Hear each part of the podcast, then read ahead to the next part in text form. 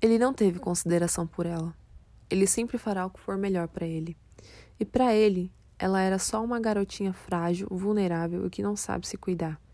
Ele enxergou em outra pessoa uma mulher de quase 30, bem-sucedida, que pode dar presentinhos e bons momentos às coisas que ela não podia oferecer. Isso encheu seus olhos, era mais fácil. A diferença é que ela sempre foi essa mulher aos 23, não precisou dos 26. A vida e toda sua trajetória fizeram dela tudo menos frágil. A capacidade de expor suas vulnerabilidades e coragem para encarar seus demônios era uma das inúmeras coisas que a tornavam uma mulher de verdade.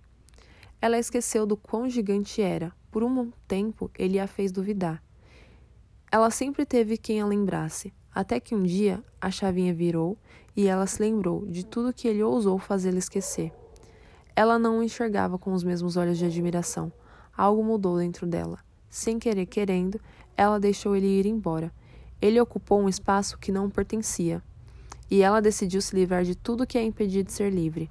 Hoje, ela abriu a porta da sala em que ele sempre a manteve trancada, que a impedia de entrar dentro dele e de sair para o mundo lá fora. Oiê! Uh, para quem não sabe, ninguém sabe, mas eu escrevo, eu escrevo há muito tempo já.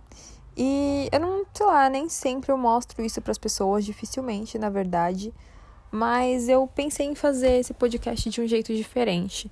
Uh, eu quero começar a trazer alguns dos meus textos, das minhas escritas para cá, e, enfim, é, isso que eu escrevi uh, traz um pouco da questão da gente acabar colocando o nosso valor na mão de outra pessoa. E quando a gente coloca o nosso valor na mão de outra pessoa, a gente perde esse valor, porque a gente precisa muito da validação do outro.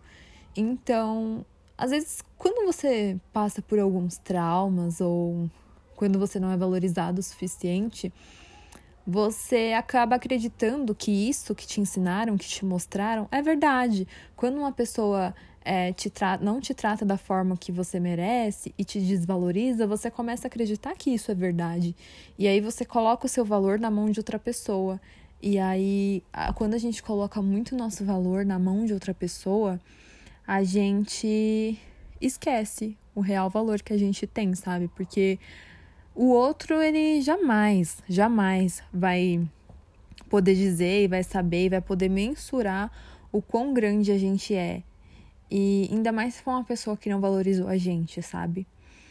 É, a gente tem, assim, todo mundo eu acho que passa, né, por essa questão de, de não se sentir o bastante em alguns momentos, mas eu acho que quando isso acontece, quando alguém faz com que você não se sinta o bastante e não se sinta o suficiente, eu acho que isso sempre vai dizer mais sobre a outra pessoa do que sobre você.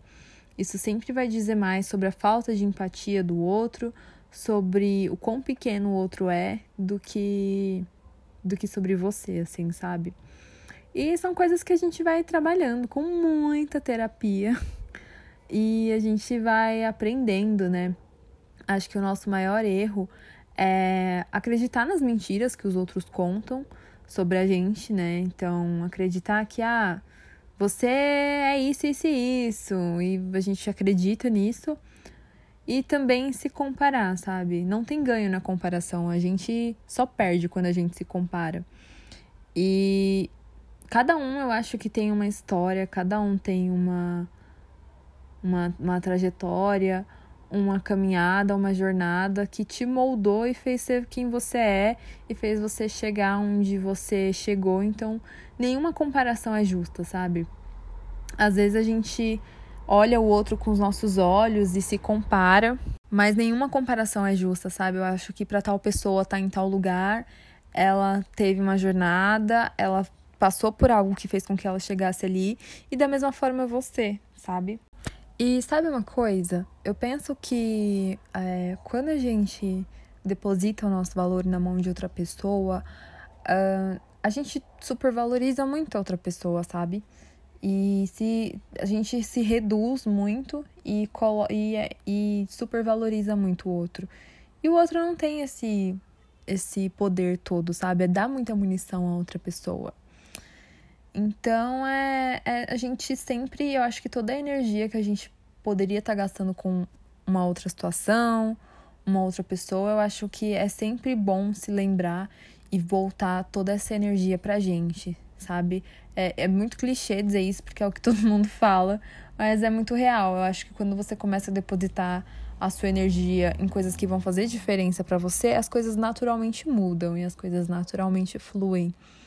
Então, é essa questão de lembrar que cada um tem a sua jornada, cada um tem o seu propósito, e se fulano tá em determinada situação, chegou em tal lugar, é porque é, ele tem uma determinada história, eu tenho uma outra história, me ajudou muito a entender que é, a comparação ela não é justa, sabe? Eu já sabia disso, obviamente, mas foi uma das coisas que me ajudou a internalizar, porque às vezes a gente sabe da informação, mas a gente não internaliza a informação sabe? A gente não absorve, a gente não guarda.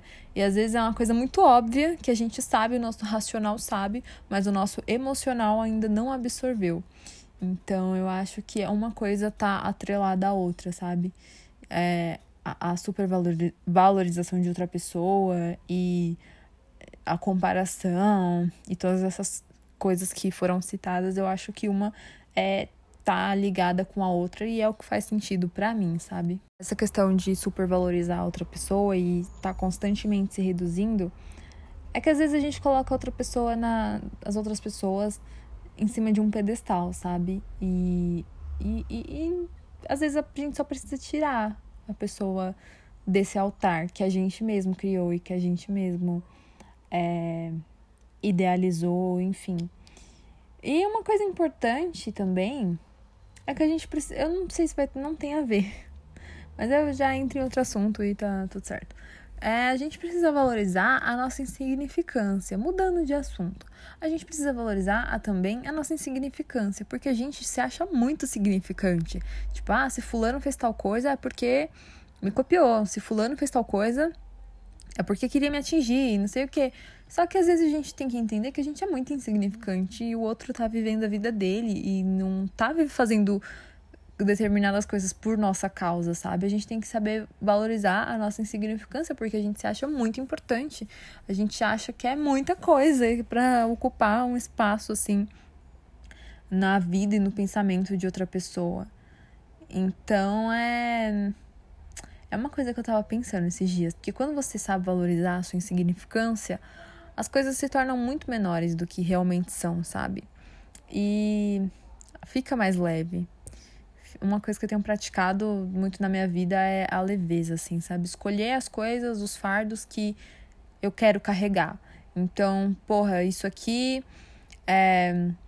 Óbvio, né? A gente sempre vai estar tá passando por alguma coisa na nossa vida, porque se a vida fosse para ser perfeita, fosse para ser, a linha não é um... a vida não é uma linha reta, né? Ela faz curvas e se não fosse para fazer curvas, se não fosse para ter altos e baixos, não ia ter por que a gente tá aqui, a gente estaria morto.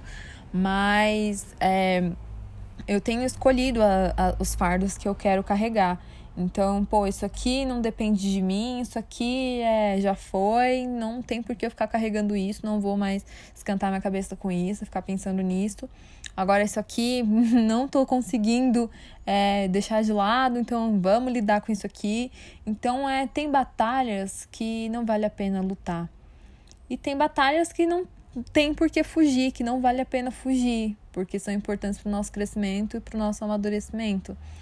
Então, é, eu tenho dosado muito, assim, as coisas na minha vida, as questões, e selecionando o melhor, o que dá para me carregar, o que não dá, porque, sabe, no final do dia a gente só vai estar tá sobrecarregado com tanto de coisa, sabe? A gente não pode carregar o mundo, a gente não pode sei lá, querer resolver tudo de uma vez, sabe? É um dia de cada vez, é uma coisa por vez, tem coisas que não dependem da gente, e se não depende da gente, não tem o que fazer. Mas, enfim.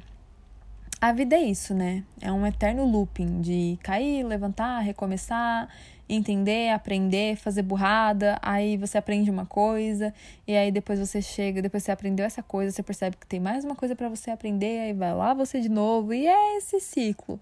Mas é colaborar, né, com os processos, até aqueles que são mais dolorosos. E ao invés de brigar, né? A vida mudou muito, assim, quando eu parei de querer brigar com a vida. Então, são coisas, obviamente, a serem trabalhadas, não é tipo, você aprende uma vez, escuta uma vez, no outro dia você já tá praticando, já tá tudo lindo. São processos, mas é isso. Esse podcast não teve nada a ver com nada, foram uma coisa atrás da outra, mas é só para também não deixar de cumprir o meu compromisso, que eu falei que eu ia vir aqui, né? Que eu ia voltar a gravar. E como eu lembrei agora, eu tinha que fazer isso agora, porque se eu deixasse fazer depois eu esquecer, aí ia ficar mais tempo. Mas enfim, nos próximos eu acho que eu vou trazer mais textos meus. Talvez eu emende uma coisa na outra. E é isso. Até sabe-se lá Deus quando. Beijo!